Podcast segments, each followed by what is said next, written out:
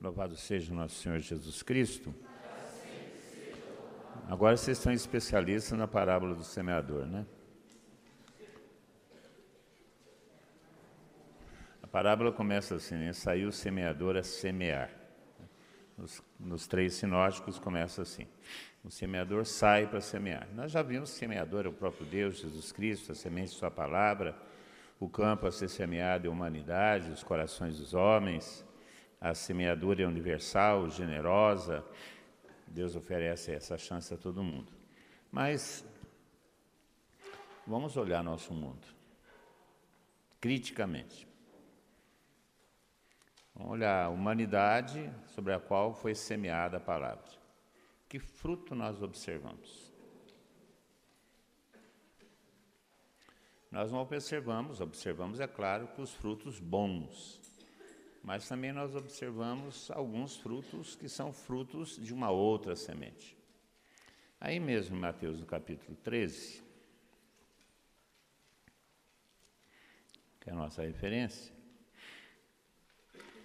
na sequência da explicação da parábola da semente, do semeador, da boa semente, no versículo 24, Jesus apresentou-lhes outra palavra. O reino dos céus é como alguém que semeou boa semente em seu campo. Enquanto todos dormiam, veio o seu inimigo e semeou joio no meio do trigo e foi embora. Se a gente observar criticamente a nossa humanidade hoje, nós vemos que foi semeado também uma outra semente. E eu quero falar um pouco dessa outra semente e seus frutos, porque são determinantes hoje em dia na formação da consciência, na recepção da palavra de Deus, porque o, o joio ele retira da, da terra a sua capacidade, a, a sua fertilidade, e muitas vezes, exatamente por causa desse joio, nós temos dificuldade de acolher a palavra de Deus. Então, antes de refletir sobre os corações, vamos refletir um pouco sobre o joio. É preciso que a gente faça essa reflexão. Eu vou tomar como referência inicial um texto do documento de Aparecida, no seu número 44. É um parágrafo longo, eu vou esmiuçar parte por parte do parágrafo, que, que vale a pena, para a gente ter uma noção geral daquilo que nós estamos enfrentando, né, os filtros que muitas vezes nos são propostos para acolher essa palavra. O parágrafo diz assim: Vivemos uma mudança de época, uma crise, e seu nível mais profundo é o cultural. Então, os bispos reunidos em Aparecida falam: nós estamos vivendo uma mudança de época. E, de fato, nós estamos um, numa transição enorme. É, a minha geração, que é a geração de transição, sofre essas dificuldades. Hoje em dia, minhas netas pegam o celular e fazem coisas que eu nem sabia que existia. Minha neta tem seis anos. É, quando, quando eu preciso de alguma coisa, minha, minha consultoria de celular é ela. É porque eu sou do tempo de discar, de, não, eu sou do tempo da manivela, tocar assim, telefonista, por favor me ligue com o número tal. Porque, porque era mesa de plaqueta ainda, era um Deus acuda. Então, vivemos uma mudança muito rápida. E isso gera uma crise. O ser humano hoje em dia está em crise. E os bispos dizem que o nível mais profundo é a cultura. O que é cultura? São os valores, a, a, os valores humanos, os valores sociais, as artes, são o que nós somos. Né? E isso organiza a civilização. A civilização é, é a organização dos valores, né? da cultura, daquilo que é, é valor cívico, valor humano, valor cultural, valor intelectual, isso é organizado, forma civilização. Então, nós temos uma civilização que é formada hoje em dia em valores que não são tão valores assim. Nós temos uma civilização que é chamada civilização fluídrica, uma civilização que não tem consistência, a, a cidade, né? A civilização é a cidade, o, o povo organizado, organizado a partir de que valores? Né? Nós vivemos uma crise moral, uma crise de valor, uma crise de valores que organizam a sociedade. E ainda eles continuam falando: dissolve-se a concepção integral do ser humano, sua, rela sua relação com o mundo e com Deus. Existe hoje em dia a fragmentação da pessoa. O ser humano, quem que ele é? Ele, primeiro que ele não sabe nem quem ele é, né? Ele não sabe se é homem, se é mulher, se é os dois, se ora é homem, ora é mulher, não sabe. Né? Então, essa é a discussão. Nós sabemos, pelo amor de Deus, né? Ou tem algum problemático por aqui? Pelo amor de Deus, homem é homem, mulher é mulher e ponto final, por favor. Né? Então, o, o, ser humano é fragmentado. Ele é um objeto de consumo, ou ele é consumidor, ou é fragmentado. Ele perdeu a sua personalidade de ser humano.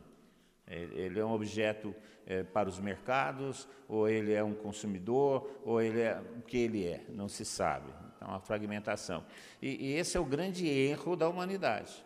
A, acabam as relações com o mundo e acabam com as relações com Deus. Está aí, nós estamos, estava conversando agora mesmo com o Leandro, com outros aí, a questão do sino do Amazonas. Né? O que eles estão tentando fazer? O ser humano é um objeto de transformação, é um sujeito que se constrói. Ele já não é mais aquilo que ele era na sua criação, ele se constrói. Aí a tentativa de, de um, um pan-humanismo, umas coisas que. Então, o homem está fragmentado, ele não, não sabe mais o quem ele é e qual a sua relação com Deus. O Deus é um todo, Deus é algo estranho. E, e exatamente aqui está o grande problema. Quando você abandona Deus, você abandona as relações de valores. E são essas tendências do mundo. Aí os bispos falam: quem exclui Deus de seus horizontes falsifica o conceito da verdade. E aqui está o grande problema nosso hoje em dia: a verdade é relativizada. A verdade é aquilo que eu entendo como verdade para mim. E só pode terminar em caminhos equivocados com receitas destrutivas. Então Deus está sendo excluído, né? está sendo excluído. Um, um, Deus nos acuda, né? Vocês viram agora, em Belo Horizonte, na, na, naquele projeto que eles estavam lá fazendo, projeto cultural, iam coroar Nossa Senhora dos Transvestis. Aí teve uma reação, claro, porque é um desrespeito à fé, diz respeito à cultura popular, inclusive, né? É, mas com que objeto, com que... É interessante que a agressão é contra o cristianismo. Por que, que não coroaram Iemanjá, rainha dos travestis? Por que, tem que ser Nossa Senhora? Ah, nós estamos vivendo isso, né? Deus é excluído, a verdade é relativizada, e, e, aí nós vimos esse caos social que nós estamos vivenciando. E aí o texto de Aparecida ainda fala: surge hoje, hoje com grande força uma sobrevalorização da subjetividade individual, ou seja, aquilo que eu penso, aquilo que eu sinto, aquilo que eu quero. A gente vê isso hoje, né? As relações, as, as relações sociais, como é que centraliza no ser humano, né? não no outro. Né?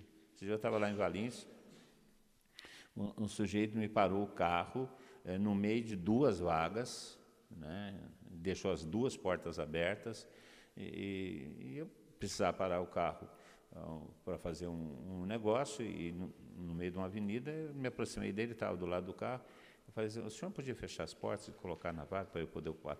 Ah, é meu direito, cara. É, vai sair. Eu queria sair para a briga, porque ele estava ocupando duas vagas e com as portas abertas. Os meus direitos. Embora os seus direitos sejam discricionários, né? o dos outros não interessa, os meus equivalem. A gente vê isso na escola, vê isso na rua, vê isso nas relações sociais. O ser humano se torna cada vez mais sozinho, ele depende do outro, mas cada vez mais sozinho. Aquilo que eu penso, aquilo que eu quero, aquilo que eu tenho. Vocês perceberam que hoje em dia existe uma sociedade de direitos, mas não de deveres. Eu tenho direito, eu tenho direito, eu tenho direito, eu tenho direito, mas não tenho deveres. Essas minorias que estão por aí. Não, eu tenho direito de ser respeitado, mas não respeito o direito dos outros. Ah, eu tenho direito de expor a minha opinião religiosa, mas não respeita a opinião religiosa dos outros. Eu tenho direito, mas não respeita. É, é uma sociedade estranha e que acaba gerando essa violência que nós estamos vivendo. E aí o texto ainda continua. O individualismo enfraquece os vínculos comunitários. De fato, o homem cada vez é menos família, é menos igreja, é menos escola, é menos sociedade. Dá uma olhada, vocês estudam em escolas, algumas escolas públicas. O banheiro é o uso de todo mundo e todo mundo cuida do banheiro.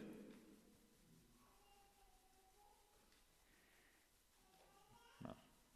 Você faz o uso e, já que eu usei o resto.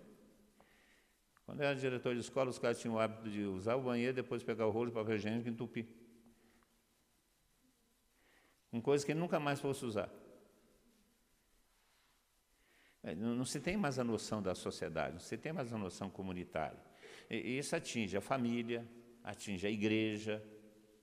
A igreja é uma comunidade de fiéis.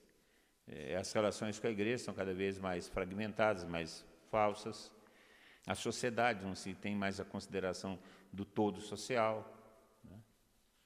E o texto ainda fala: deixa-se de lado a preocupação pelo bem comum para dar lugar à realização imediata dos desejos pessoais.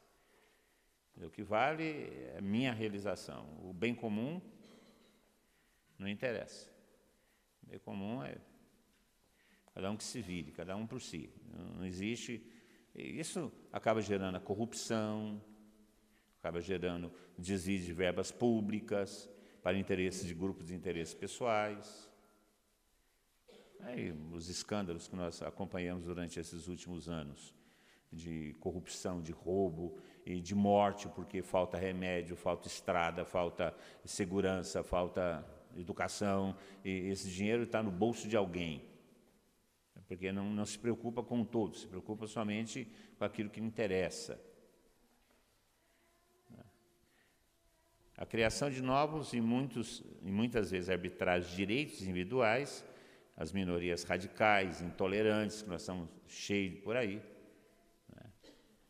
é, Lembre-se do, dos gaviões da fiel com arrastando Jesus, Satanás arrastando Jesus Cristo na, na rua, no vestido de carnaval.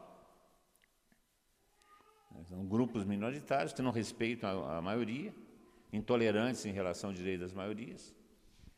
É esse grupo de, que tenta enfiar goela abaixo da gente, uma cultura gay, uma cultura homossexual, e, e, vai você falar contra. Hoje em dia, você falar que é heterossexual, já você já pode ser tratado como um discriminador dos homossexuais, pelo amor de Deus. E, e o pior é que aqueles que são normais ficam quietos, né? A gente passa a duvidar da nossa própria normalidade. É tudo tão anormal que você acha que você, é, você é normal, porque você é normal. Está doido. Né? E aí existe essa essas, esses direitos individuais de sexualidade, de, vai até o direito à vida, aborto, eutanásia, etc. Tal. É, é o que nós estamos observando. Portanto, existe no mundo não só uma semente boa, existe no mundo também um joio que foi semeado pelo inimigo. Nós vivemos nessa mudança de época uma mudança, uma época em que Deus está sendo excluído, e nós somos conduzidos pelo secularismo, pelo relativismo, por esses ismos todos que estão por aí, e promovendo esse caos, onde nós estamos mergulhados. E, e é nesse mundo que a palavra de Deus tem que ser lançada e está sendo lançada. A sociologia moderna aponta quatro elementos, ou podemos falar quatro sementes geradoras dessa sociedade. Quatro, quatro elementos que serve para a nossa análise social. O primeiro elemento é, é que eles chamam de desrealização, ou seja, fuga da realidade. Nós vivemos um tempo hoje onde a forma é mais do que o conteúdo.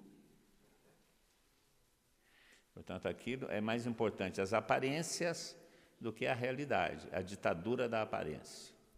Não interessa o que você é, interessa o que você parece ser. Chama-se desrealização, ou fuga da realidade. Não é o real mais, é o que aparece ser. Essa mutação que nós estamos vivenciando. Me interessa mais a forma do que o conteúdo. Os valores são conteúdo, a forma que interessa. Gente, nós vivemos uma sociedade que, onde hoje em dia tem influencer. Vocês sabem o que é isso, né? Influencers são aquelas pessoas que tem no Instagram 2, 3 milhões de pessoas que seguem, é, que são influenciadores de comportamentos e de valores na sociedade. Aí você pega umas influencers assim que tem um, uma profunda é, sabedoria, profunda, da, não passa da raiz do cabelo. Né? Você tem algumas pessoas, se ela abrir a boca, se olhar o céu da boca, você vê a raiz do cabelo, que nem aquelas bonecas que enfiam assim, o cabelo, por dentro não tem nada, só tem raiz de cabelo. Né? Você vê umas pessoas que. Pelo amor de Deus. É, o que interessa é. Né? O que interessa é a bunda, é o peito, é a perna, é a barriguinha tanquinho. É isso que interessa. Qual, qual a marca que vai usar, qual que é. É isso que interessa. Vivemos mais aquilo que é supérfluo, aquilo que é irreal. Né? Interessa o conteúdo. E isso gera o abandono das tradições sociais, religiosas. Nós estávamos conversando ontem, eu e a Liz, lembrando algumas coisas antigamente, a gente não vê mais, né? Alguns costumes que existiam nas famílias que não tem mais, né? Primeiro, o costume de jantar juntos. Né? Hoje em dia não se janta, né? todo mundo está para cada um para um canto, come um lanche na rua e ponto final. O almoço também está virando assim, quando se almoça diante da televisão. É, o, costume de estar junto, de, de, festa de família, isso já está desaparecendo, porque cada um é para um canto. Né? Vai, vai abandonando as tradições. Está lembrando com a Lígia alguma, uma tradição que tinha antiga, ela tinha na família dela e eu também tinha na família do meu avô sempre que fazia alguma coisa, um almoço ou jantar, sempre se fazia um prato, um armamento e colocava-se sempre da trempe do fogão e ficava lá. Na família dela chamava-se de, de, de, marmita do judeu. Na minha, na minha família não chamava marmita do judeu, chamava marmita. E ficava lá. O que, que é essa marmita do judeu? Era para alguém que pudesse chegar para pedir comida na porta. já se separava e deixava separado.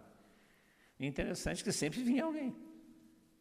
Aí você pegava, ela chama marmita judeu, a marmita que estava em cima da do fogão e dava. Porque já se separava, era uma tradição. Hoje em dia, essas tradições não existem mais, porque o outro, se chegar a bater na porta da sua casa, é ladrão, você já. Vivemos a ditadura da, da aparência, né? o que parece ser. Né? A preocupação, gente, a preocupação com os cabelos, com a cor dos cabelos, com o que. Perder duas horas na frente do espelho para saber o que vai vestir, o que não vai vestir, porque, pelo amor de Deus. Com coisa que vai melhorar o conteúdo.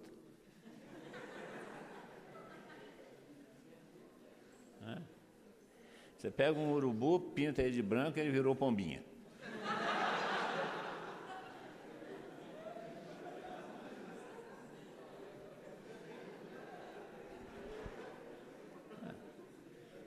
Isso gera a futilidade da vida. É isso aí. Então, nós temos, nós temos esse problema, né? E, e constrói esse mundo, esse mundo fictício, onde as pessoas vivem uma irrealidade, onde as pessoas vivem eh, valores que não são consistentes.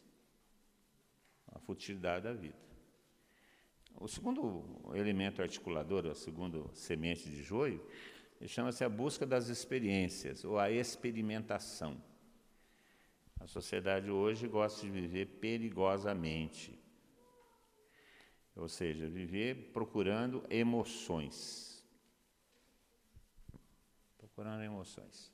Aí nós temos aí ah, o crescimento dos esportes radicais, a busca da adrenalina. Existem esportes, todos os esportes têm, têm seu perigo. Inclusive, futebol tem choque, choque de cabeças, quebrar perna, coisa. É, mas você buscar colocar em risco sua própria vida simplesmente pelo prazer de ter adrenalina, adrenalina no corpo, é o que nós observamos isso hoje. A, a busca do prazer, a busca da emoção. É, quanto mais perigoso, mais emocionante, melhor. É, nós tínhamos, tínhamos um professor que dava aula comigo na escola, tinha um carmanguia daqueles antigos bonitos, que são carros mais bonitos que já, o Brasil já produzia, aqueles carmanguias antigos. Ele apagava o farol do Carmanguia e atravessava a rodovia de farol apagado para lá e para cá, sem dar certo, sem nada, para entrar e passar. Assim, rapaz, um dia desse o caminhão vai passar acima de você. Ah, mas eu quero viver perigosamente. Não deu outra. Um dia o ônibus a cometa passou por cima dele. Quebrou as duas pernas e um braço. Não morreu de sorte. Né? Viver perigosamente. É a busca das emoções. Interessa hoje em dia na sociedade mais o sentir do que o conhecer. Eu estou tintindo. E aí, por causa de viver conforme as paixões, acaba se escolhendo errado. Acaba se escolhendo errado. Se escolhe pela aparência, se escolhe pela emoção, se escolhe pelo sentimento passageiro do momento. Isso gera aquilo que é a sensualidade, né? a busca do prazer. Não só a questão da sexualidade, mas a sensualidade em si. Isso gera a, a busca, o culto ao corpo. Vocês já repararam a, a, a moda, como é que anda? Certo em um movimento tradicionalista das modéstias, eu não faço nenhuma crítica, cada um tem o seu jeito de viver. Mas, por outro lado, também a exposição excessiva do corpo, tanto masculino como feminino, é uma coisa que não é, não é o normal. Tem, tem, uns, tem uns meninos que botam umas calças que, se ele tiver tudo aquilo que apresenta, pelo amor de Deus, vai ser complicado. E as mulheres botam algumas roupas que esquecem que o órgão masculino é externo e não interno. E aí ele vai ter problema. A troco de quê?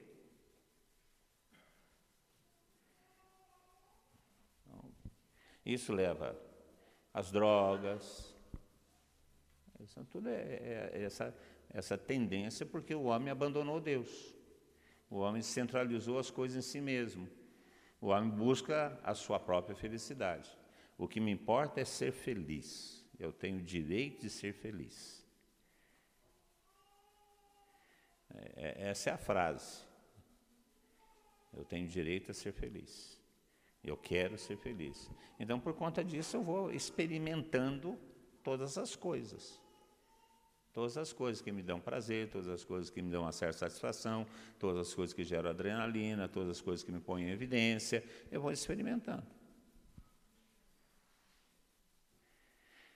Aí desarticula toda a sociedade. A partir do quê? Desse relativismo da verdade, dessa falta de conhecimento de Deus. E, e porque nós precisamos preencher esses, esses vazios, nós acabamos caindo em outra radicalidade, né? Aí a radicalidade das regras.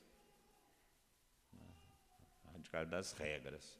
Aí quanto mais regrado, tá aí os arautos do Evangelho que tem regra até para lavar a mão. Quantas escovadas você dá na bota, quantas vezes você, você rola o sabonete na mão, e quanto mais perfeito você fizer, melhor. Aí vai para o outro extremo. Tudo é a busca de sentido, né? Tudo é a busca de sentido.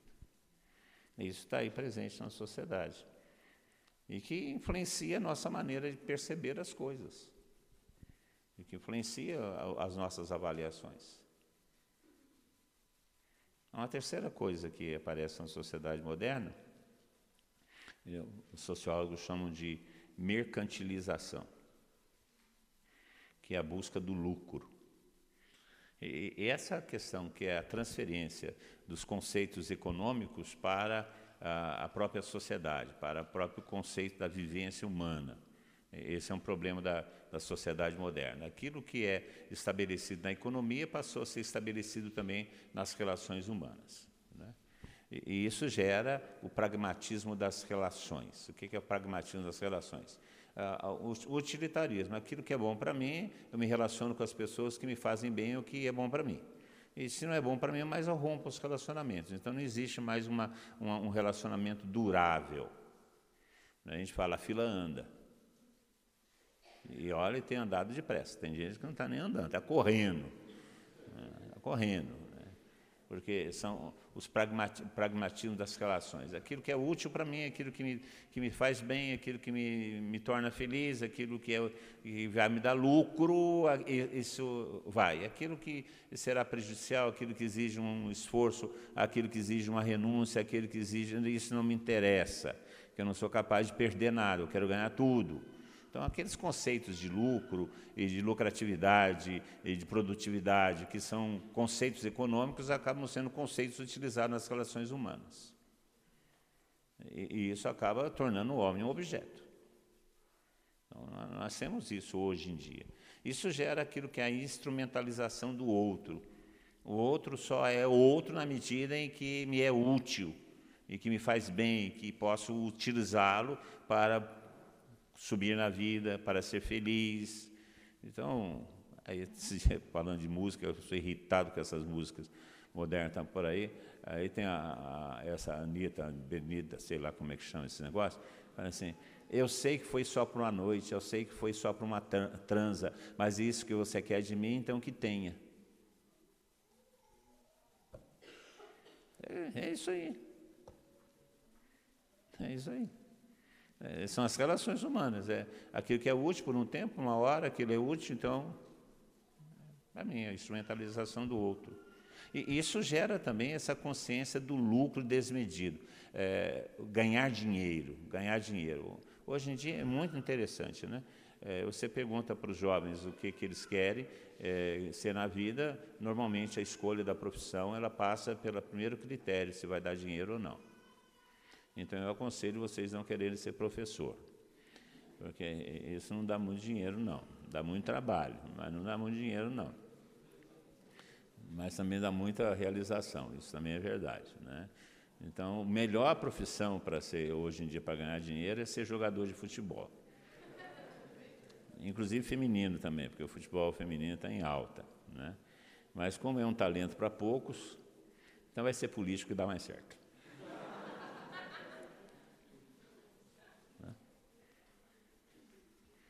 Está é, tá, tá incutido.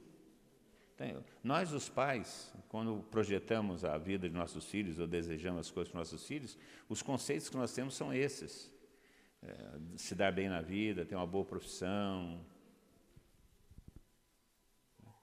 Os pais desejam. Eu estava falando esses dias para o pessoal da liderança.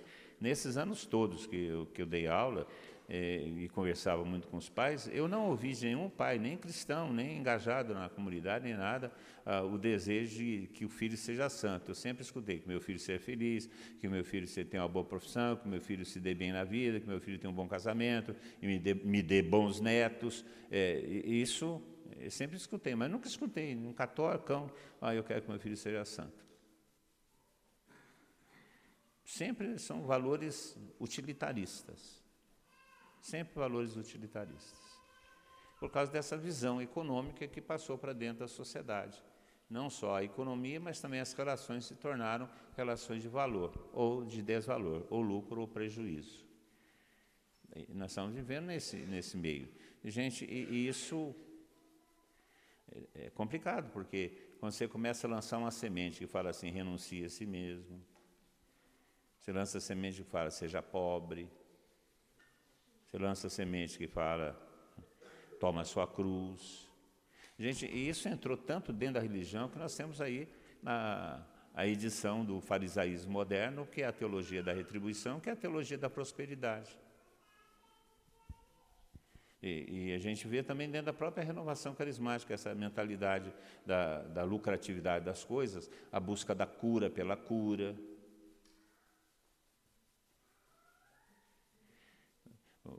Coloca aí um, uma porta escrito assim, Deus cura e liberta. Do lado de cá, é, é, batiza o Espírito Santo, Jesus Cristo é o Senhor. Qual que vai ficar mais cheio?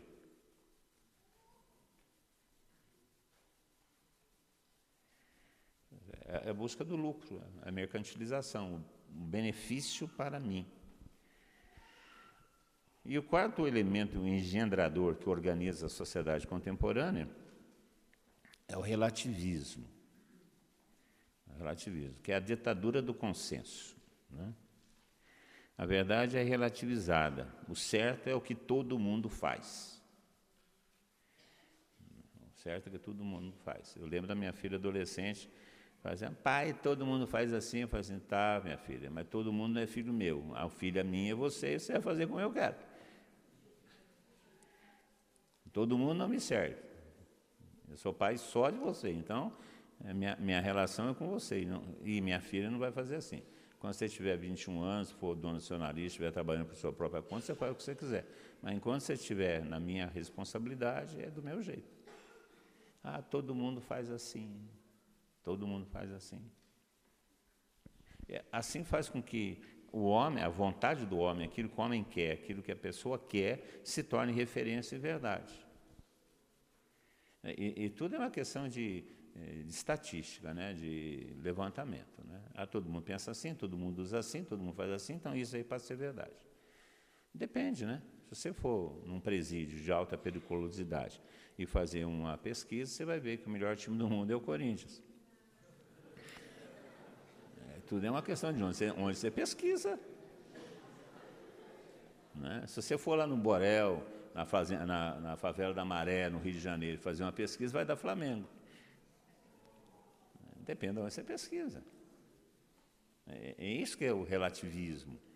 É, você toma uma parte e estabelece isso como um todo e, e, ponto final, é aquilo que te interessa.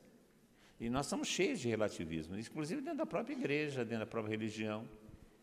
Vai se relativizando a fé, não é bem assim. Não é bem assim. O Senhor falou: amai vossos inimigos. Ah, não é bem assim, tem uns inimigos que não precisa amar. O Senhor diz que é para perdoar todos. Não é bem assim, tem alguém que não precisa perdoar. Nós vamos relativizando. Isso penetra nas relações humanas, penetra nas relações religiosas, penetra na forma como nós encaramos a fé. E, e, e, produz isso que nós estamos chamando hoje em dia de, de secularismo. Né? As coisas todas são reduzidas ao secular são reduzidas ao, ao, momento que nós vivemos, são reduzidas à materialidade do momento que nós vivemos. Não existe mais eternidade, não se pensa mais em eternidade. É, a vida vale por aquilo que ela apresenta no momento. E interessante, como o homem não, não consegue é, viver sem Deus, ele começa a inventar deuses para si. E começa a inventar religiões cada vez mais esotéricas, para cultuar um Deus inventado. E, e, e, essas religiões não têm problema de existir, tem problemas das religiões que falam sobre a verdade. Esse relativismo faz com que o homem se torne o centro, o objeto, a razão, o conteúdo da vida humana, que é o humanismo é, radical, que é a perda total da transcendência. Né? Você falar para as pessoas hoje em dia sobre céu, Sobre o céu até que as pessoas ainda aceitam, mas falar para elas que existe um inferno, uh, não existe. Transcendência, vida depois da morte, não existe. Por causa exatamente dessas coisas. Isso gera uma pobreza espiritual enorme. Como é que nós somos pobres de espiritualidade? Autoajuda você encontra para tudo quanto é lado. Agora tem essa mania do coaching, né, que é uma autoajuda melhorada, mas continua sendo autoajuda. Eu estava vendo, gente, vai ter aqui em Pouso Alegre agora, esse fim de semana, uma, um evento falando sobre plenitude de vida, que junta psicólogos, nutricionistas, coaches, não sei o que, não sei o que, e a partir das 15 horas terá um show de hipnose, vai todo mundo virar zumbi, né, um show de hipnose? E, e, vem, e aí o lema é assim: venha ver o que a sua mente pode fazer por você. O homem é razão do próprio homem, é o fim do próprio homem. Eu e o meu umbigo somos maioria. Não preciso mais ninguém. Eu me auto-hipnotizo, eu me autoconcentro, eu falo, eu sou bonito, eu sou bonito, e viro bonito, que esperança, né? Eu sou inteligente, eu sou inteligente, eu sou inteligente. Ah, dá, dá certo. Uma pobreza espiritual, porque o homem busca esse crescimento do esoterismo. Né? Lá, lá, em Maria da Fé, que é um dos portais para ir para Machu Picchu, é, é verdade, você entra em Maria da Fé e vai para Machu Picchu. Quer dizer, você picha um e vai para Machu Picchu. Porque só desse jeito para ir para Machu Picchu. Então, é pobreza espiritual. Nós vivemos uma época de. Veja a nossa, a nossa própria religião. Ela, ela perde a sua espiritualidade hoje em dia e se torna cada vez mais relativista, cada vez mais social. O discurso, o nosso discurso é um discurso político, social e econômico, não é mais um discurso evangélico. Nós passamos 40 dias da Semana Santa falando sobre políticas públicas. Isso quando já discutimos a questão da água, já discutimos a questão da terra. Só, só do ponto de vista, o ser humano. Isso gera uma pobreza espiritual e hoje em dia, apesar da sociedade ser mística, mística, ou seja, procurar né, essas loucuras todas, yoga e não sei o que, contato transcendente, e ficar acampado, é, dormindo no chão para poder ter um contato com a mãe natureza, ah, e vai daí para frente, essas besteiras todas, então é místico, porque busca um misticismo, é pobre espiritualmente, porque não tem a noção da transcendência, não tem a noção do Deus pessoal, o Deus que nos ama, o Deus que nos salva. Então, nós temos uma pobreza espiritual ao lado de uma grande de um misticismo muito grande na sociedade. Nós vivemos isso. A quantidade de balangandãs que se pendura, que se terços, etc e tal, e anjinhos, gente de Deus, já está na, na, rádio, é um problema sério. Aí estava uma, uma, senhora no rádio, uma locutora no rádio, falando assim, não, vamos rezar para o seu anjo da guarda, aquele que está com você desde que você nasceu, aliás, já está antes, ao lado da sua alma, antes de você nascer, você Gente, pré-existência da alma. Da onde se tira isso? E o anjo, coitado do anjinho de bunda de fora, está lá, vem a seu dispor, ou de camisola, depende do grau seu, você tem um anjo de camisola, um anjo de bunda de fora, depende. É, é, é, o relativismo, né? Aí o egoísmo, a crise moral em todos os campos, a tal de filosofia de gênero, é, essa ideologia de gênero, a corrupção. Quer dizer, nós vivemos um mundo que hoje em dia é caótico. Então, ao lado daquilo que é a semente boa que é plantada, o joio foi lançado. E o problema é que esse joio sendo lançado, ele acaba é, influenciando a nossa recepção da palavra. Porque acabam se tornando filtros que já estão existentes, que são existentes, e que acaba sendo filtros que nós utilizamos para colher a palavra. Aí a palavra se torna difícil, dura, exigente, e, e, e, nós acabamos embarcando nisso, porque somos influenciados por essas, essas presenças já em nossa sociedade. É, essa cultura que está aí, que Paulo VI chamava de é, cultura da morte ou civilização de morte, João Paulo II vai usar essa expressão, que era uma expressão utilizada por Paulo VI, é, gera uma, é, é baseado numa cultura que restringe a liberdade e leva o homem ao sofrimento absoluto. Não sofrimento social, porque hoje em dia o homem tem acesso à educação, à, à saúde, a comunicações como ele nunca teve mas não são todos os homens que têm acesso à educação excelente, não são todos que têm acesso à saúde excelente, não são todos que têm acesso às tecnologias de melhoria de vida, não são todos. Então isso gera um sofrimento muito grande agora pela carência dessas coisas descobertas aqueles que não têm acesso econômico. Então nós vivemos um mundo desigual. Nós somos mergulhados num mundo desigual. E isso não é um alarmismo, não, é uma realidade. E porque estamos mergulhados num mundo desigual, nós vivemos um problema de violência, um problema de, de injustiça, um problema de pobreza, de miséria, que são os filtros da nossa sociedade moderna, ou pós-moderna. Né? É o contexto do homem moderno, é o contexto onde nós estamos. É claro que a proposta de Jesus Cristo, a proposta do Evangelho, é contra essa cultura. E esse evangelho é semeado nessa cultura.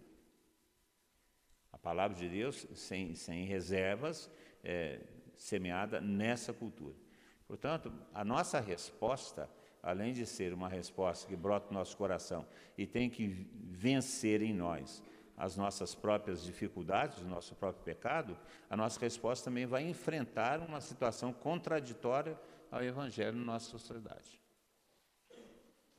Portanto, além de, de vencer em nós o pecado, nós temos que vencer o pecado que está no mundo. E essa situação causada por essa mentalidade que está nas ruas, essa mentalidade, essa cultura que gera essas estruturas sociais que nós estamos vivenciando, nós estamos mergulhados. Então, para dar uma resposta autêntica ao propósito de Deus, é necessário, infelizmente, que a gente faça essa contextualização, essa visão geral do que, é que acontece no mundo. O que fazer?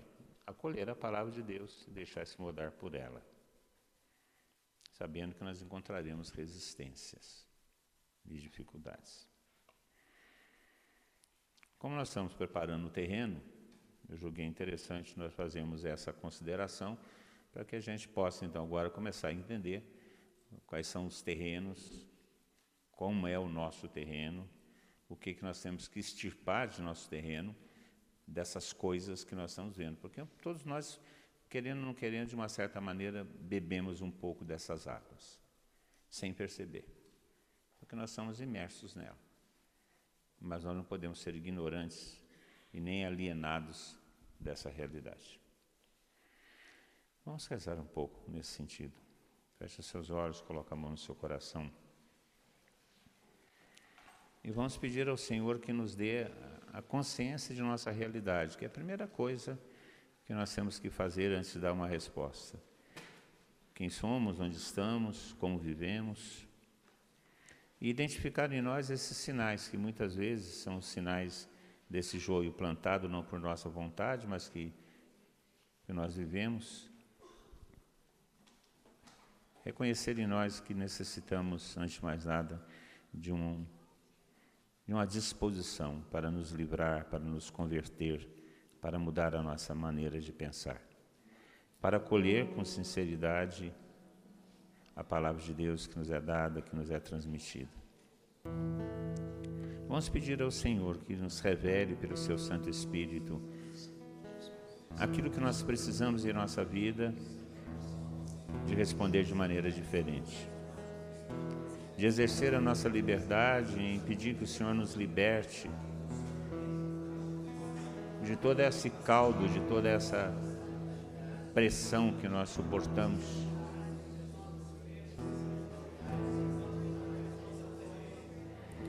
Pedir ao Senhor que nos revele em nossa vida quais são os pontos e onde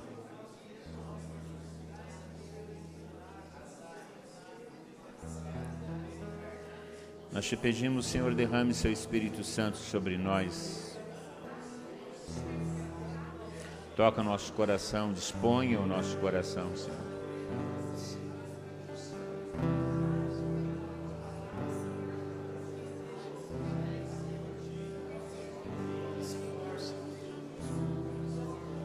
seja teu santo nome, Senhor.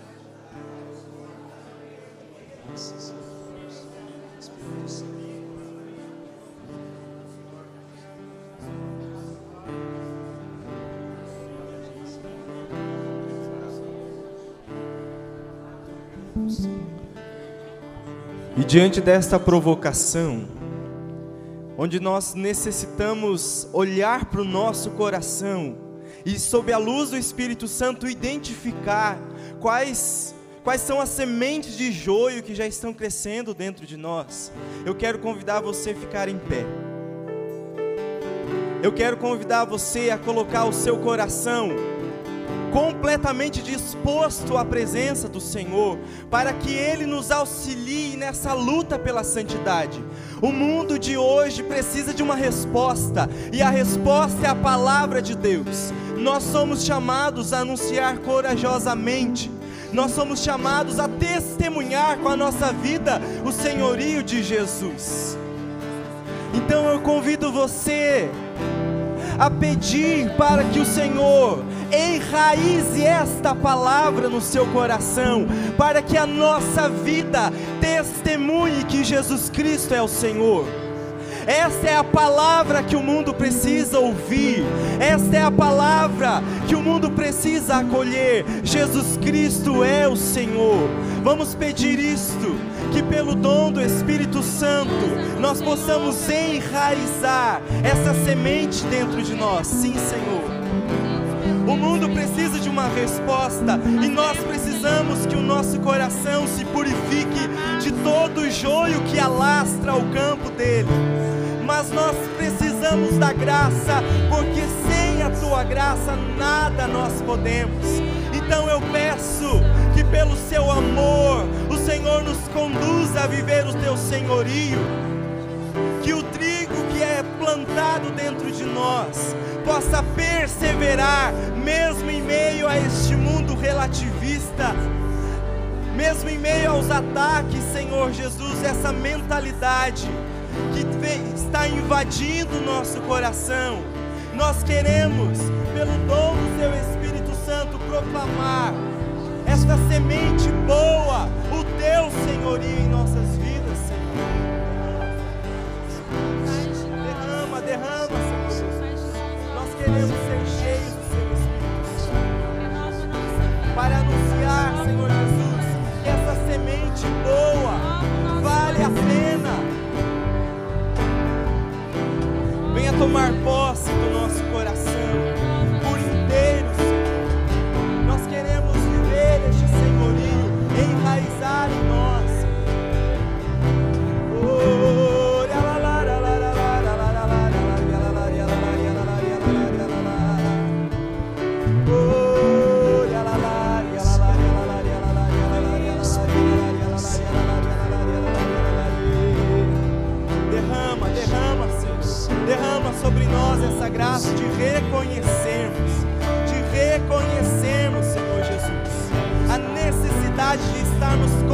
completamente abandonados na tua graça.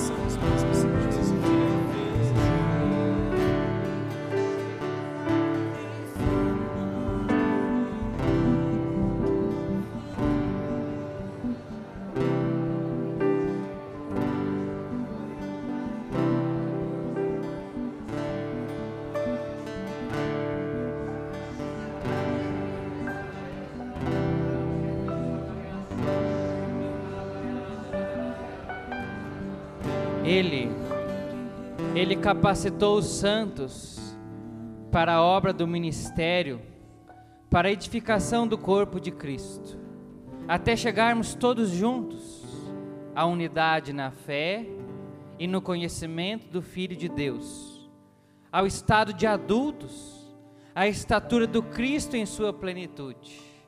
Então, não seremos mais como crianças, entregues ao sabor das ondas e levados por todo o vento de doutrina, ludibriados pelos homens e por eles com astúcia, induzidos ao erro. Ao contrário, vivendo segundo a verdade no amor, cresceremos sobre todos os aspectos em relação a Cristo que é a cabeça. É dele que o corpo todo recebe coesão e harmonia, mediante toda sorte de articulações, e assim realiza o seu crescimento, construindo-se no amor, graças à atuação devida de cada membro. Desde manhã, quando eu rezava, o Senhor me dava essa palavra, e agora, enquanto Tatá nos pregava, essa palavra então rasgava o meu coração, porque enquanto Tatá nos dizia aquilo que a sociologia tem explicado sobre o que é a humanidade, o Senhor me dava essa palavra que nos mostrava que é exatamente isso que tem acontecido conosco. Nós estamos ainda sendo levados como crianças entregues ao sabor das ondas. Jovens, nós não temos a idade que o Tatá tem de estar há 40 anos dentro da comunidade. Mas nós que estamos há poucos anos sabemos que nos últimos três acampamentos para trás, hoje, quantos amigos nossos que não estão mais nem sequer dentro da comunidade, que lideravam as comunidades, que eram ponta de lança nós, porque foram simplesmente levados pelo sabor das ondas, como crianças. O dia em que nós iniciamos o projeto Cristificar, o Senhor nos deu essa palavra. O que faltava era raiz para a juventude. E o Senhor nos trouxe aqui para isso. Não podemos nos achar melhor do que eles, porque nós conhecemos o problema. Mas se não nos entregarmos agora ao poder do Espírito Santo, o risco nosso é de conhecer o problema, voltar para casa e também que o sabor das ondas nos leve porque não criamos raízes. Por isso eu quero convidar você, nesse momento de uma profunda oração, clamar a graça do Senhor, um profundo batismo no Espírito Santo, para que a palavra penetre e crie raízes, que não sejamos mais crianças, mas que cresçamos ao estados de Cristo, adultos, na fé, no conhecimento, na sabedoria do Senhor. Senhor, dá-nos um coração humilde, Senhor Senhor, modela o nosso coração, nós ainda somos fracos, nós temos caído tão fácil, Senhor. Tão fácil nós temos caído, Senhor.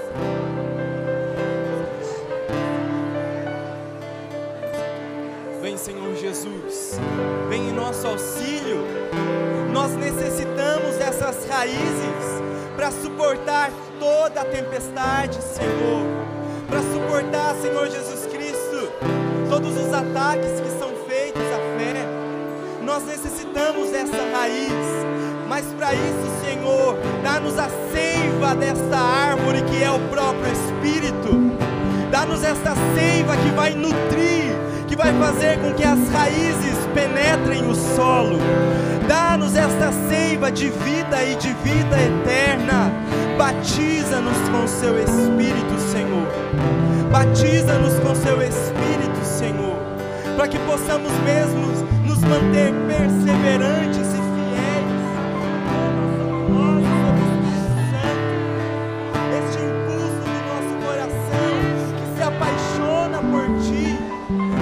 possamos permanecer, Senhor, na Tua palavra, para que possamos dar a resposta de que o mundo necessita.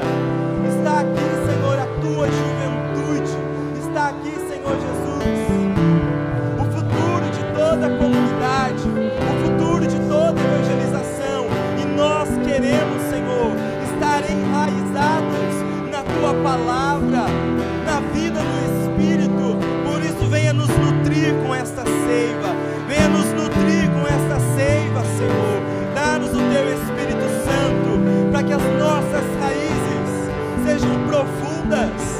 queremos viver na superficialidade, não queremos viver no somente, Senhor, nas sensações, mas nós queremos ter uma resposta de vida e de vida sob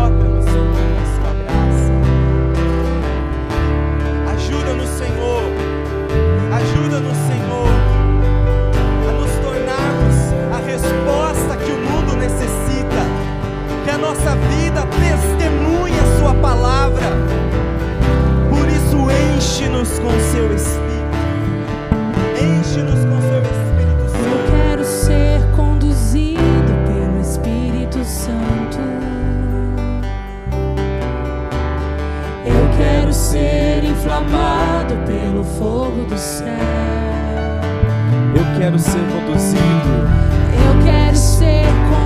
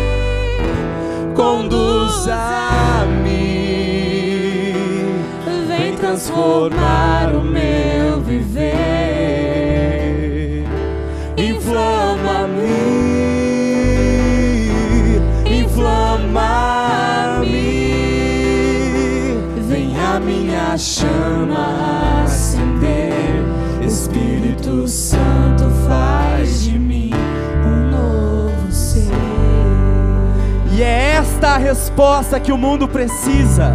Jovens, homens, mulheres renovados pela palavra de Deus. Essa é a resposta, e nós podemos dizer isso para o Senhor. Eu quero ser essa resposta pelo poder do Espírito Santo. Vem, Espírito Santo de Deus, que a sua semente germine em cada um de nós. Conduza-nos, conduza-nos Conduza-nos, Espírito Santo de Deus. Oh, yalala, yalala.